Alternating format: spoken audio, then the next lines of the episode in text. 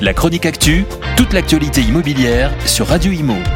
En partenariat avec Regus, des espaces de travail adaptés à chacun.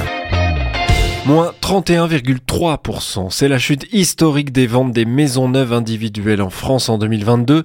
Ce chiffre, divulgué par le pôle habitat de la Fédération française du bâtiment, fait très certainement peur à tout le secteur de la construction neuve, car ce sont seulement 96 000 maisons neuves qui ont été vendues l'an dernier. Un chiffre bas, très bas, le pire exercice de ces 16 dernières années, nous dit dans les colonnes de Challenge le délégué général de la FFB, la Fédération française du bâtiment.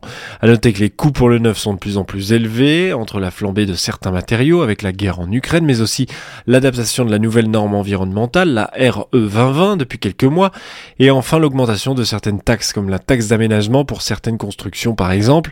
Autre organisme a tiré la sonnette d'alarme, la Fédération des promoteurs de l'immobilier par la voix de son président Pascal Boulanger. Il dit que si les chiffres de l'offre se sont cassés la figure, les chiffres de la demande sont aussi en chute libre. Le marché du neuf qui ne va pas forcément se ressaisir en 2023. Pascal Boulanger explique que près d'une opération sur cinq est soit reportée, soit abandonnée en ce moment. À long terme, c'est un déséquilibre difficile à résorber pour l'immobilier qui s'annonce.